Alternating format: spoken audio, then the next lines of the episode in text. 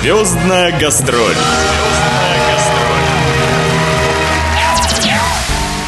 Здравствуйте, дорогие радиослушатели. У микрофона Наталья Пигарева. В эфире программа «Звездная гастроль».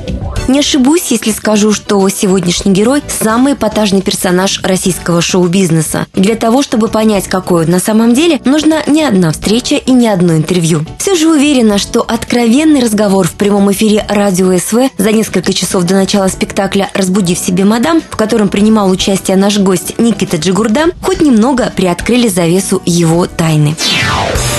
Звездная гастроль людям вашей профессии в первую очередь нужно дарить людям праздник. Согласны?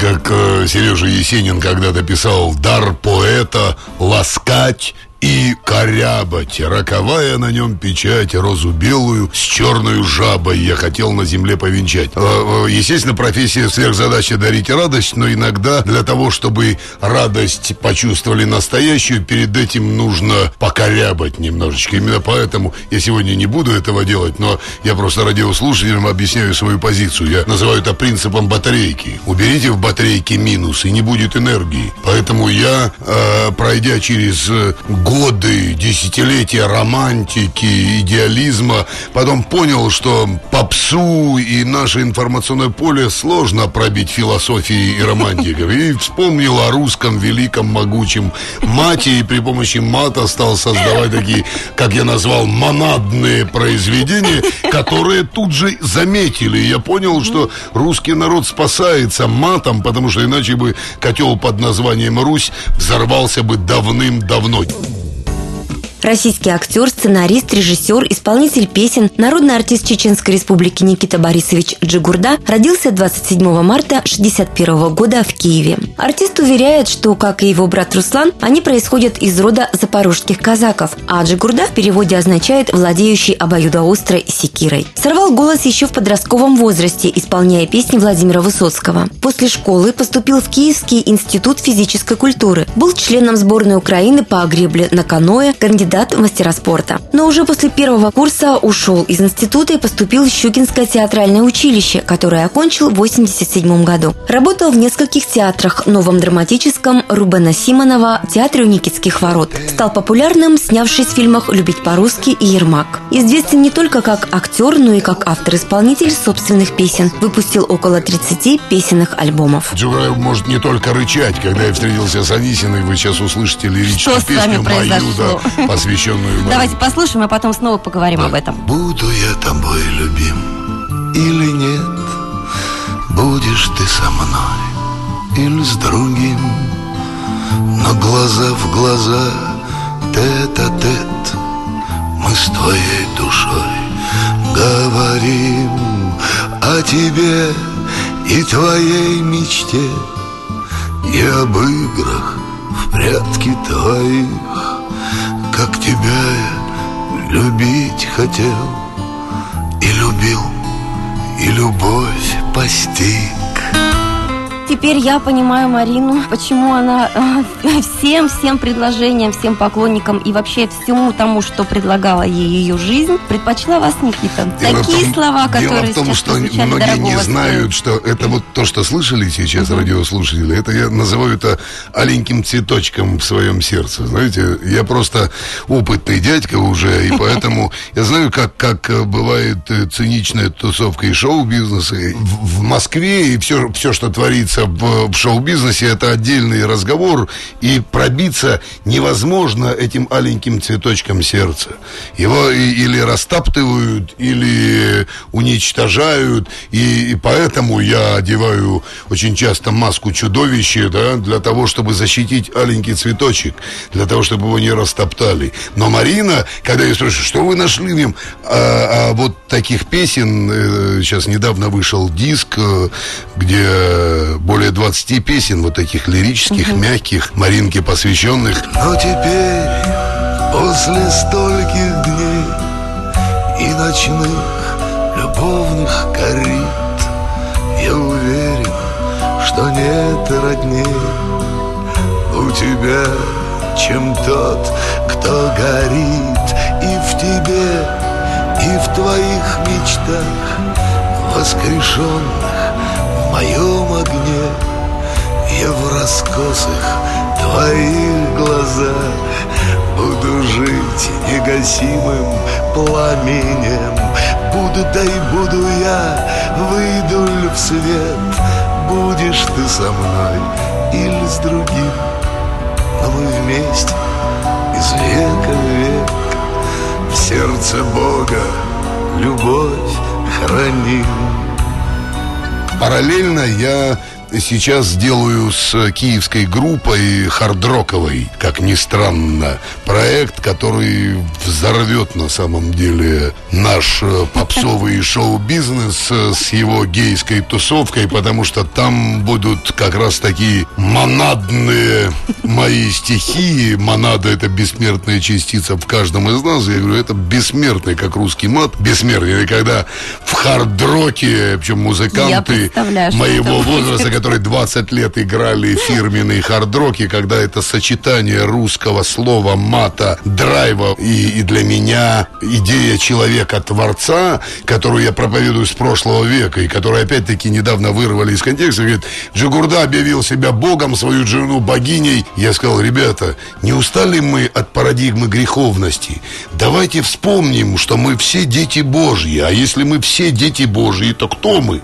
Мы все боги любви. Просто что мы не все об этом помним, знаем. Так у нас с Маринкой вон киндер-сюрпризы одному 2,8, другой год и 8. И они еще не знают, что они люди. Ну, старшие понимают, младшие еще не понимают. Но они люди. И они будут лучше, чем мы. Но они еще этого не знают. Так большинство людей с точки зрения Вселенной сидит на горшках. Боги любви такие, младенцы, несмотря на то, что мы все вроде в возрасте. Потому что цивилизация только сейчас человеческая начинает просыпаться. И 12-й год, который объявлен там годом апокалипсиса, апокалипсиса. Ничего подобного. Это переход в другое качество, в другое измерение, когда сознание расширяется, и когда наши дети и наши внуки будут понимать, что они творят судьбу. Мы. Какие мы такая любовь, какие мы такой Бог. И я со своей стороны говорю, я за нестерильную любовь. Я за неплакатную любовь, э, какая бы партия не надевала какие-то там маски, значки и так далее. И я счастлив, что рядом со мной женщина,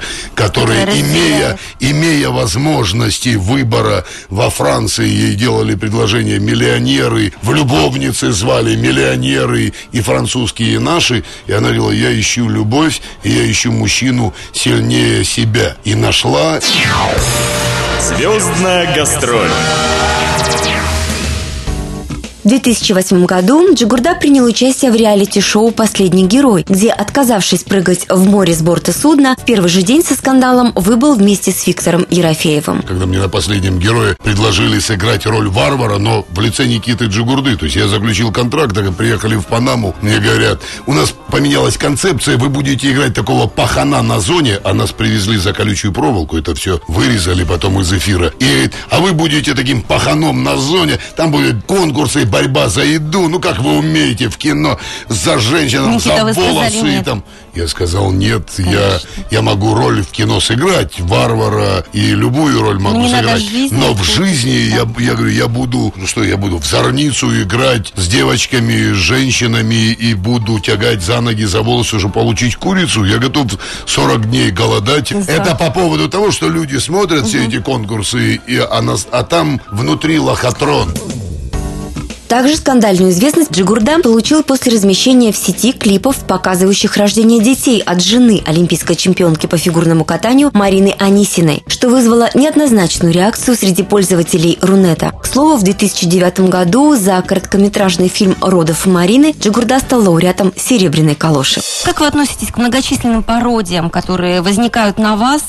Замечательно, замечательно. Я, у, меня колосс, у меня чувство юмора развито очень э, здорово здорово, и поэтому я вот сейчас, прилетев к вам, вчера какой-то рен снимали, пародию на меня, меня попросили там монстра изобразить. Какой-то сборник вышел комиксов, где на обложке я в виде Кинг-Конга, держащий, значит, Марину в руках, там, НТВшники. Ну, то есть сплошь и рядом я этому подыгрываю, потому что если я буду излишне серьезен, как многие наши партийные деятели, как канал «Культура», мы потеряем молодняк. И когда я это понял на примере своего старшего сына, которому в этом году исполнилось 27 лет, а я отец-герой, у меня пять детей, четыре пацана и лапочка-дочка, правда, от трех женщин, но я забил, я сказал, Марина, последняя моя женщина, единственная венчанная супруга. Так вот, когда я стал терять связь с старшим сыном, который мне пять лет назад сказал, пап, ты как Пушкин. Я думаю, ну, наконец-то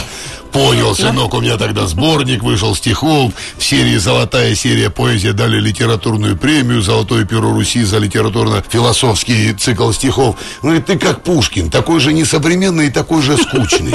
Я говорю, сынок, а иди сюда, открываю с полочки, беру Пушкина, э, ранее не публиковавшегося или только в классических изданиях раскрываемую и показываемую Пушкина, который употреблял великий русский мат в гомеопатической маленькой дозе. Мой папа это Пушкин. Я говорю, сынок, вам плохо преподавали Пушкина. У нас в советские времена были другие педагоги. Я вас просто прошу сейчас четверостишие подарить всем тем женщинам и тем мужчинам, которые понимают истинность настоящей любви. Эти слова, которые вы написали в одной из ваших книг «Любить по-русски значит падать в небо». Э, любить по-русски значит падать в небо и жить огнем возвышенных страстей. Любить по-русски сердцем Бога ведать и приближать приближать мечту душой своей.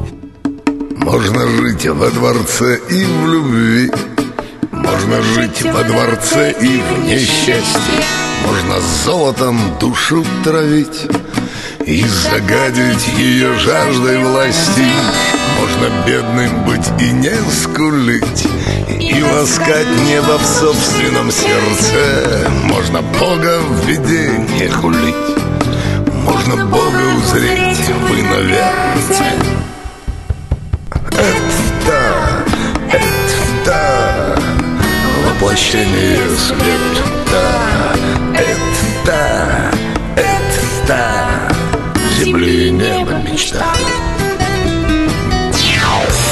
Звездная гастроль